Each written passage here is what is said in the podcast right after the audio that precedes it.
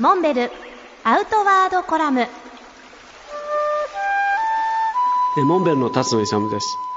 先月6月北海道の最高峰大雪山の旭岳に登ってきました。旭岳の麓には中別湖というダム湖があります。このダム湖でカヌーを楽しみその後旭岳ロープウェイに乗って姿見の池と呼ばれるところまで登ります。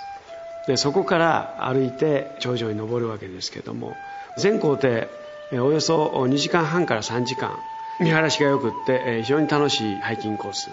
になっています。ただ稜線は森林限界を超えていますからひとたび風が吹いたり雨が降ったりすると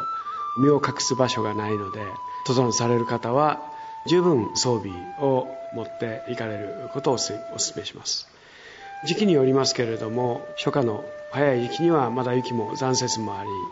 中腹の河口からは未だに噴煙が上がっています。それを乗り越えて頂上に立つ。見晴らしは360度素晴らしい見晴らしが開けています。姿見の池と言われるところまで登ると、まあ、その周りはお花畑が綺麗でアイヌ語でカムイムンタラというふうに呼ばれます。それは神々の遊ぶ庭というふうに訳されるらしいです。昔からアイヌの人たちにとっても信仰の対象として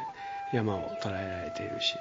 そういった意味で昔からの決して手の加わっていない大雪山を楽しむことができる、まあ、登山道